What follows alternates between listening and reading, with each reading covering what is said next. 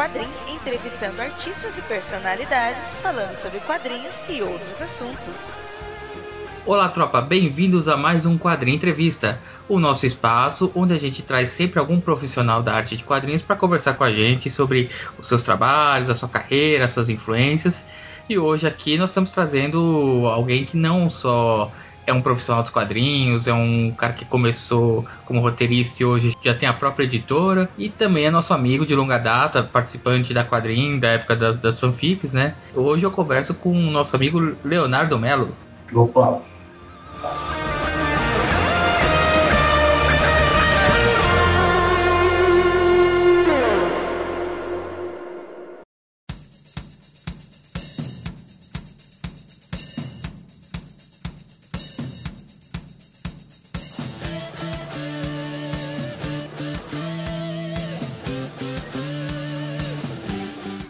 E aí, Léo, como é que tá sendo a vida aí de editor? Muito, muito trabalho, muito trampo?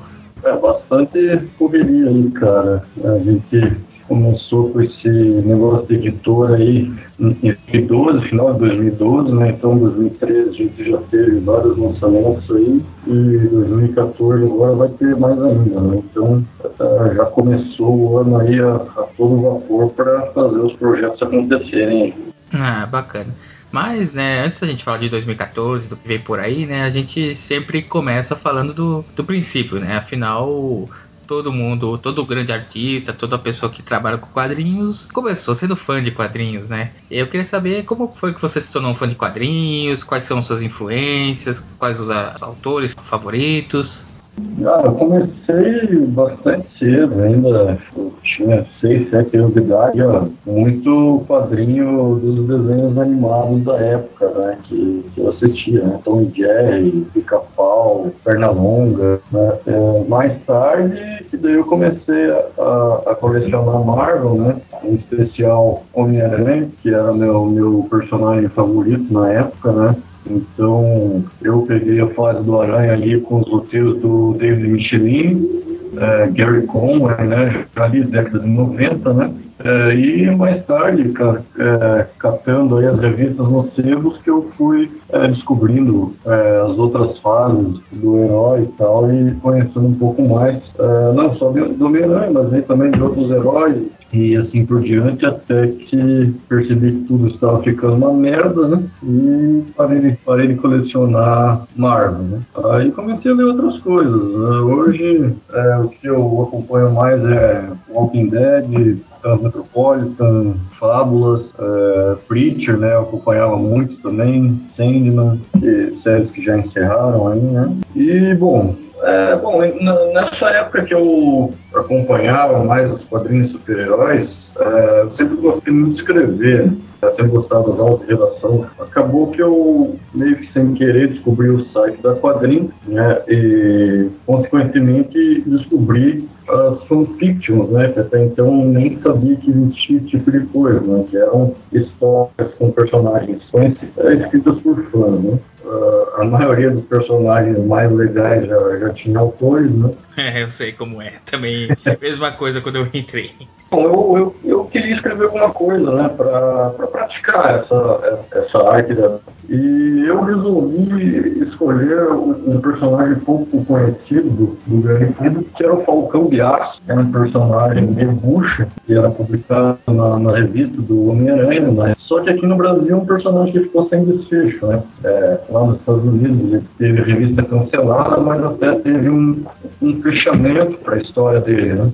Sim. Aqui não, a gente nunca viu essas histórias, né? A gente viu apenas ali as cinco, seis primeiras histórias do personagem e acabou ficando sem descobrir qual que era, né? E eu, ah, vou, vou pirar aqui na, na, na minha mente e desenvolver uma história com isso, né? Entrei no site da Quadrim, é, escrevendo em Falcão e Aço e posteriormente também em Novos Guerreiros, né? Que era uma equipe de jovens heróis, uma versão jovem dos Vingadores da Marvel, né? É, mesmo com uma cópia dos Novos Titãs também, né? O, o, que eu sempre gostei lá no, no, site da quadrinha era que a gente sempre mandava nossas histórias para a lista de discussão, né, os autores, e recebia críticas, né? Ah, esse tá legal, esse não tá, aqui você mandou bem, aqui acho que você precisa melhorar está evoluindo ou você está regredindo. É, essa, essa crítica eu achei muito legal e foi uma das coisas que é, com certeza me ajudou no autor. Claro, paralelamente eu fiz alguns cursos de roteiro também, é, mais especificamente roteiro de cinema. É, isso me ajudou, né, a, a, desenvolver melhor. Porque meus primeiros roteiros era, na verdade, um pouco menos do que contos, né? Não, não era ainda destrinchado na forma de roteiro, né? Não tinha uma descrição do que era quadro a quadro. É, depois que eu fiz esses cursos, daí eu fui procurar é, modelos de roteiro na internet. Pesquisei textos de roteiristas é, famosos, né? Como o Alan Moore né, o Jean Danton, aqui do Brasil. É, também é, estudei um pouco do Scott McCloud, né? Eu li os dois primeiros livros dele, que é o Desvendando os Quadrinhos e o Reinventando os Quadrinhos. Eu acabei criando é, o primeiro personagem de quadrinhos, que é o Undead, né? é um imortal que ele começava a história dele na Idade Média e a ideia é que ele fosse evoluindo. E assim, eu escrevia com esse personagem e outros, assim, personagens muito. Assim, aquele que eu mais gostava era o, o Jason mesmo. Né? E já em, em 2006 aí, que eu um pouquinho antes de 2006, na verdade, que eu comecei a frequentar a Gibiteca de Curitiba, é, conhecendo outras pessoas que depois também viriam a se tornar artistas da área aí, né, como o André Carimã, por exemplo. E chegou um ponto que a gente falou, não, vamos lançar alguma coisa, vamos fazer uma revista, né? Foi daí que nasceu a Quadrinhópolis e na ocasião daí eu tive a ideia de pegar esse meu personagem e reaproveitar ele, né? Como era o personagem que eu mais gostava, eu é, decidi dar uma, uma nova roupagem para ele, né? tirar as tosquices que que eu tinha criado na época e começar a publicar ele na Quadrinópolis. Aí é, muita gente pensa que a inspiração para esse personagem vem, vem do Highlander, né? Na verdade, a, a ideia que eu tive foi de uma história do Motoqueiro Fantasma, publicada no, no review do Hulk. É, nessa história tinha um cara que queria se matar e ele não tinha coragem. Né? E ele fez um pacto com o Mephisto para ter coragem para se matar. O Glória fez o pacto com ele e tal, pegou a alma dele, deu a coragem pro cara, só que fez o cara imortal. A única coisa que podia matar o cara era o motoqueiro fantasma. E o cara passa a história inteira tentando se matar das maneiras mais estapafúrdias e ele sempre volta. Eu achei isso muito legal e eu fiquei pensando como que seria né, um personagem que não tem nenhuma fraqueza, né? Aí que eu criei o o Andéliman, e daí quando eu fiz essa nova roupagem para publicar na Quadrinópolis, eu imaginei ele é, interferindo em momentos históricos né, da humanidade. Então por isso que ele começa na Idade Média, o primeiro volume já foi publicado, o segundo está aí em, em produção, o segundo vai ser Idade Moderna. É, depois, a ideia é que serão cinco volumes, né? depois o 3 e 4 vai ser Idade Contemporânea e o 5 vai ser uh, depois do Apocalipse. Então tem história pra cacete pra contar. É, afinal, se o cara não pode morrer, né? Dá pra contar muita história dele, né? Sim, sim, tem. E daí tem, não, não só contextos históricos, mas, mas ele vai encontrar personagens da, da literatura também. Nesse segundo volume, por exemplo, tem é, um crossover, vamos chamar assim, com as viagens de Gulliver, com Robinson Crusoe, no primeiro volume já teve o Drácula, né? Só que um Drácula um pouco diferente, né? não é exatamente um vampiro. Nesse segundo volume, o Drácula vai voltar, aí sim já como uma espécie de um vampiro. E outros personagens da literatura que ele vai encontrar também, e também da, da história, né? Então ele sempre passa por isso, encontrando personagens históricos, momentos históricos, ou, é, ou da literatura mundial, né? Hoje em dia é uma coisa até bastante usada, né? O pessoal usa bastante referências da cultura do que o pessoal conhece, né? Por isso que a gente vê tantos tantas obras assim que acaba misturando pega personagens mais conhecidos, assim, né? Sim, é, essa inclusive é uma das ideias da editora. É, a gente lançou no ano passado, começamos uma coleção é, intitulada Clássicos Revisitados, né? onde ideia é pegar histórias clássicas da literatura e recontar com uma nova roupagem, assim, até deturpando o personagem, assim, faz uma espécie de sátira, né? E o primeiro volume foi Máfia, teve uma aceitação muito boa no, no FIC, né? O Festival Internacional de Quadrinhos lá em Belo Horizonte, no ano passado. Teve uma aceitação muito positiva e a gente já está preparando o volume 2 para lançar na Gibicon esse ano. É, acho que isso é bacana. Acho que é, a gente estava lá no FIC, né? a gente se encontrou e eu vi lá o Clássico Ser Editados e é uma é uma ideia bacana você poder pegar essas histórias que todo mundo conhece e começar a ver por uma outra visão, né? Uma, dar, uma visão diferente, na, por exemplo, nessa Chapéu de Vermelho, nos Três Porquinhos. Aí, aí acaba ficando divertido até para os leitores, o que é o objetivo principal, né? Fazer uma história de quadrinho, acho que tem que ser justamente a diversão. Então, isso é bastante legal, né? Quando os autores se divertem né, fazendo, é até um clichê falar isso, mas é, é, é verdade, né? O, consequentemente, os leitores vão acabar se divertindo, então o trabalho acaba ficando é, bastante bacana. Ah, com certeza, eu acho que o público responde, sempre responde bem a quando o autor gosta do que faz, né? Quando é aquele trabalho mais forçado, você, você sabe ali que o, o público sabe que não, não, tá, não tá legal, né? Com certeza. Além do público, também é importante para o autor o reconhecimento da crítica, né? E no caso de vocês, na, na Quadranópolis, em 2008, vocês ganharam o HQ Mix, né? De publicação independente, se eu não me engano, pelo, pela quarta edição. Sim, sim. É, como é que é ganhar um HQ Mix? Porque é um... Como eu falei, é o, se você tem um reconhecimento público, o HQ Mix é meio que um reconhecimento do, do próprio mercado, né? Dos próprios profissionais que trabalham, né? É, não, isso foi, foi muito bacana, assim, foi até uma, uma grande surpresa, né? Porque a gente não, não, não esperava realmente. Tá? É, começou com a Quadrinópolis, acho que assim, o prêmio, sabe, ter sido a quarta edição que, concorreu, é, eu acho que o pessoal votou mais na, na revista como um todo, né? Porque nós, nós começamos, é, lançamos o primeiro número em outubro de 2006. No ano seguinte, nós lançamos mais é, quatro, é, cinco edições. Né? Então foram, não, é, correto, quatro edições. É, ou seja, foi a gente estava com, com um esforço aí de fazer uma publicação trimestral, né? E gente acabou meio atenção pessoal que até então não, não se tinha muitas publicações é, assim seriadas com, é, sendo bancadas com dinheiro do, do próprio bolso. Né?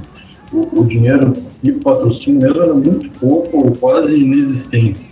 Então a, as primeiras edições foram bancadas quase que exclusivamente com, com dinheiro do, dos artistas e, e daí aos poucos a revista foi se mantendo. Só que para você manter um ritmo assim, é, de três em três meses, é bem puxado, bem complicado. É, aproveitando o que você falou agora dessa questão de que antes era mais difícil, porque normalmente os artistas tinham que bancar a própria bolsa, publicação. Hoje em dia nós estamos vendo um, meio que uma explosão no, no mercado de artistas que estão, estão se lançando, seja obtendo financiamento é, através de crowdfunding como o Catarse ou mesmo tentando buscar diretamente com os leitores. Como é que você vê isso hoje em dia, essa explosão de, de projetos aí independentes no Brasil? Muito bacana, até é, falei disso num dos últimos vídeos é, do ano passado, né? É, pra, bom, aproveitando, eu falei disso, vou aproveitar para divulgar, acho que nem todos os leitores aí devem saber que a gente também tem um um canal no YouTube é, para divulgar o quadrinho independente. Cidade HQ, né? O link vai estar tá aí no post para quem quiser depois dar uma, uma conferida lá. Ah, beleza. E acho que no, no penúltimo, no último vídeo do ano, eu, eu, falei justamente sobre isso, porque como é um ano de FIC, muita gente aproveitou para é, colocar projeto de quadrinhos né? Eu fiz uma comparação no ano de 2012, teve, se não me engano, seis publicações é, no Catarse financiar publicações de quadrinhos, lógico, né? Eu não lembro agora o número exato, mas tá, tá no vídeo. No ano de 2000, no ano passado, né, 2013, tinha, se não me engano, 42, um negócio assim. Então, só por aí você vê que houve um aumento é, muito expressivo nisso, é, e a galera tá correndo atrás, né? É, eu acho isso bastante bacana, assim, né? A, os independentes, por um lado sim, né? Porque é, os independentes que acabam fazendo o mercado nacional. É, só que, por outro, eu fico pensando, tá, mas o artista não, não devia ter que se preocupar com essa parte, né? Correr atrás de financiamento e, e gráfica e ficar se preocupando com distribuição. É, é, é, é, eu sinto falta assim, de editoras que realmente é, acreditam no quadrinho nacional né? e façam como é feito lá fora, né? Publiquem os artistas, né? Contratem artista para fazer é, projetos né? É claro que isso está mudando, né? já de fase esse tipo de coisa, é, o que atrás isso era praticamente inexistente. Né? Mas eu sinto uma mudança ainda muito lenta nesse sentido. Né? Eu acho que é, a gente está muito atrás se for comparar com publicações no país. Mas estamos no caminho. É, mas eu acho que, como você falou, é, está começando, o que já é uma ótima coisa, né? Como você disse alguns anos atrás, realmente você pensar em ser publicado era só mesmo para quem já tinha um baita nome no mercado, né? Para ser publicado para alguma editora. E o resto era isso, era gente que bancava do bolso, né? A publicação e, e muitas vezes não ia para frente, né? Sim. A gente até esse ano, como você falou do Catarse, até tem o, o caso do pessoal do Terapia, né? Que lançou o volume 1 pelo Catarse e acabou sendo a editora Novo Século acabou é, se prontificando a ajudar eles a publicar. Né? Então uhum. a gente vê que começa se, começam a abrir algumas portas por aí, né? É, com certeza, a gente tem que ir buscando alternativas, né? Porque não dá para ficar só se matando aí e gastando dinheiro, né? É, a grande maioria dos artistas independentes faz, faz por paixão, né? a grande maioria tem, é, não, não vive disso, né? tem outros empregos e tal. Isso é uma vergonha, né? A gente devia, devia poder é, fazer o que se gosta e poder viver disso, né? Claro, esse é o sonho, né?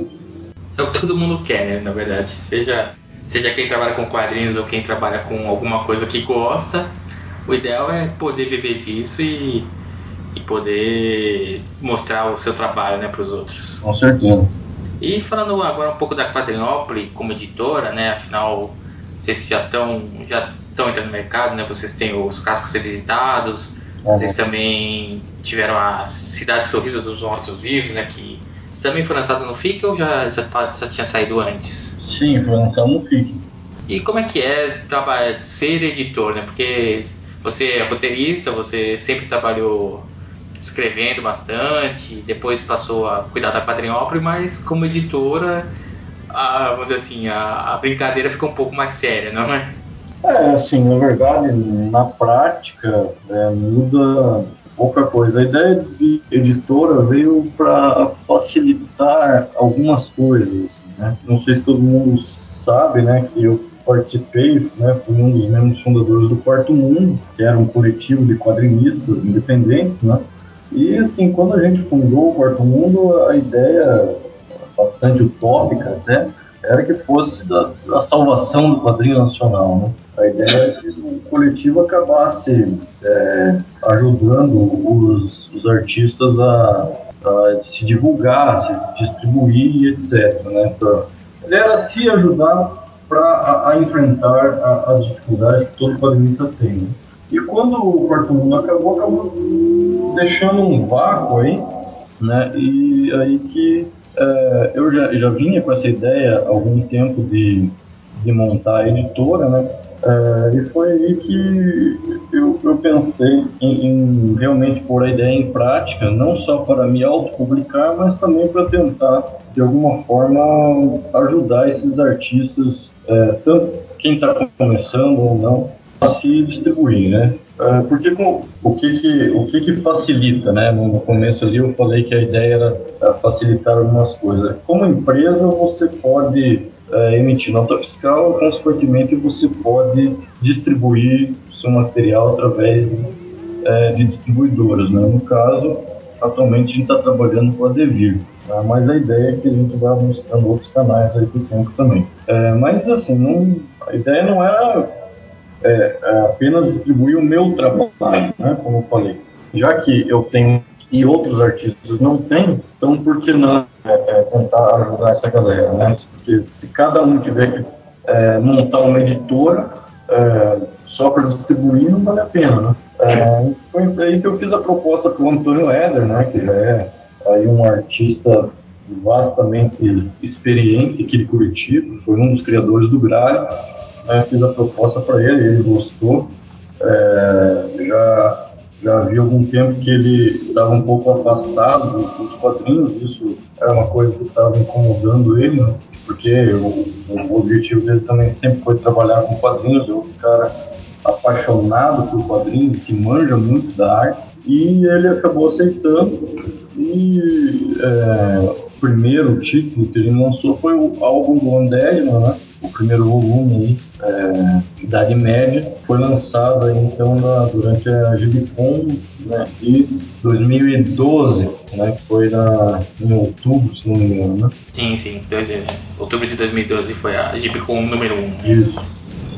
É, então, é, nós tínhamos essa ideia, já para o ano seguinte, então teve ou seja, ano passado teve mais três títulos nossos, que é Sequestro em Três Buracos, que é uma história de máfia, né, roteiro meu e arte do André Calimã. É, teve o Clássicos Revisitados, né, que eu já comentei, e o Cidade Sorriso dos Mortos Vivos, que na verdade foi feito em, par em parceria com a Dogzilla, né. A Dogzilla é um estudo, né, do Valkyr Fernandes, né, um estudo de ilustração, e é, eles tinham essa ideia de, de lançar esse álbum e a, a quadrilha parceira aí justamente para ajudar nessa parte de divulgação. Mas é, também tem, aquele outro lado de é, ajudar os autores independentes, né? E nesse sentido, a gente teve dois lançamentos. Os dois do Eric Carges, que é um artista lá de São Paulo, o primeiro Trepanação, Uh, e o segundo que lançou no FIC chama Morte Cinza. Né? São dois títulos autorais dele que a gente uh, fez esse esquema aí de parceria para divulgar e distribuir. Na verdade, assim, a gente, com os autores independentes, a gente acaba é, pegando todo o trabalho para justamente deixar o artista livre para fazer o que ele faz melhor, né? ou seja, produzir, e aí a gente cuida da chato do processo, que é de diagramação, né, distribuição, etc. É, se pensar bem, esse é meio que o papel, ou deveria ser o papel do editor, né? Ser o questão assim, física mais burocrática é, é o papel do editor. O papel do artista é simplesmente botar, criar e botar as ideias no papel, né? Para serem publicadas.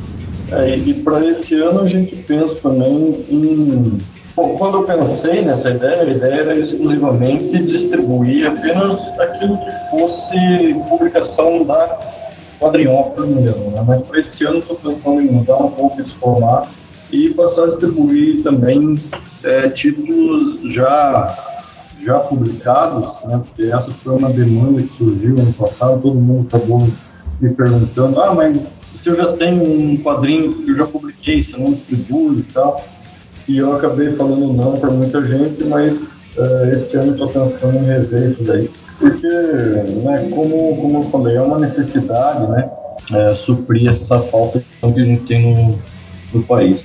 Fazendo, conseguindo isso, de republicar trabalhos assim, você também provável resgate, né, porque deve ter, tem muita coisa boa que que o autor publicou independentemente, publicou o que 100, 200 exemplares e acaba não atingindo um público maior, né? É, sim, mas às vezes não é nem o caso de, de republicar, nem, nem fazer uma tiragem. Às vezes o cara tá com, é, com a tiragem dele encalhada lá ainda, não tem como fazer, então né, a gente saía para isso também. E títulos novos da Quadrinópolis, tem algum já, já no ponto de bala para ser lançado agora em 2014? Afinal, no, no fim do ano, tem, em setembro, tem a Gibicon, né? Então, nós temos vários projetos aí. É, o primeiro deles é, vai ser um álbum de futebol. É, na verdade, esse foi uma meio que uma encomenda do Fabrício Andriani, que criador da Gibicon, né? E a ideia inicial do Gibicon era ser feita em maio, justamente aproveitar aí a onda da, da Copa do Mundo, né? É, mas mesmo a Gibicon indo para setembro, é, o álbum vai se manter, a gente tem vários artistas aí já é, confirmados, é, entre eles aí André Calimã, André Dutti, Daniel Esteves, o próprio Fabrício, Franco de Rosa, Jean Danton, Joy Bennett, é, José Aguiar, pessoal do Lobo Limão, que é um estúdio aqui em Curitiba, é, o Thiago Resch, né, que é o, o Thiago Reck, que é o, o criador dos Los Três Inimigos, né, que publica aqui na Gazeta do Povo. É, X também tem uma história. Então tem, tem bastante gente talentosa aí. É, a gente está preparando esse álbum, vai ficar bem bacana. Até agora o que eu tenho visto das histórias, apesar do tema em comum, elas estão ficando bem diferentes, então vai ficar um álbum bem, bem, bem completo, bem eclético. Né? E a gente tem esse plano aí para lançar é, em maio ou junho, para aproveitar essa onda da Copa. Né? É, é, altamente provável aí que se tenha um álbum novo do Gralha, né, que faz anos que estava no limbo, né? Estamos, estamos tentando aí de, de tudo que é forma trazer ele de volta à vida. Então é, é altamente provável que para a GBCon tem essa novidade bacana aí para os fãs Gralha. Tem o Clássicos Revisitados 1 e 2, né? Como, como eu falei, também vai estar ainda melhor que o primeiro. Também só gente graúda nesse só a elite do quadrinho nacional. Não sei se vai, vai dar para lançar na GBCon, mas o Undeadman, volume 2, também é, está nos planos aí. Estamos, está sendo finalizado, provavelmente ele termine de ser produzido agora no primeiro semestre ainda, mas a ideia é começar uma publicação online dele. Já tem, na verdade, né, no, site da, da Quadrinhosa, já tem seis números lá na versão digital. A ideia é continuar publicando ele digital e depois juntar tudo e fazer o, o álbum aí. Esse aí vai estar é, maior que o primeiro ainda, de 44 páginas. Esse vai ter a história do jogo. Então, como, ele, como eu falei, nesse aí agora ele vai, vai se meter, começa uma guerra entre os espanhóis e os turcos, depois ele vai para a Índia, vai voltar para o Japão, vai encontrar o Drácula de novo, como eu já tinha falado. Ele participa ali, tem uma, uma breve passagem dele na época do iluminismo e tem aventuras bacanas aí que ele com certeza vai sofrer bastante para variar. É, não, ele tem mais cinco volumes para sofrer, então, então tem, tem, tem chão ainda para ele caminhar, né? Mas para este ano é mais ou menos isso que a gente tem planejado, né? É, vamos ver se a gente consegue cumprir as metas. E também tem, é, continuamos aí com essa ideia de publicar trabalho de, outros autores, né? Autores independentes aí que tiver interesse, deve entrar em contato conosco e está sempre aberto a parceria. É, acho que isso é bacana. Acho que para quem às vezes tem esse problema de, pô, eu tenho meu trabalho pronto, mas não sei como eu boto isso no papel, como é que eu faço para botar isso no mercado, acho que vocês estão dando uma ajuda muito grande né, para esse pessoal. Sim, é essa é a ideia. É, eu acho bacana. Eu acho que, como você falou no começo, cada, é, cada, cada independente tinha que meio que se virar. E hoje já tem pelo menos algumas opções, né? E acho que a Quadrinhopre com certeza é uma opção muito boa para quem quiser começar, né? Ou já tem alguma coisa pronta e quer botar, botar, botar nas ruas, né? Pra dizer.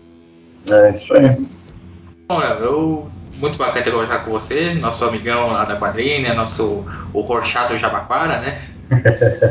é, essa história a gente vai contar um outro dia porque é, é, é mais, meio piada interna, né? Mas. Com certeza. E, bom, eu queria agradecer sua presença, né, dizer que estou acompanhando a Quadrinopre e espero que realmente 2014 tenha mais sucesso ainda, né?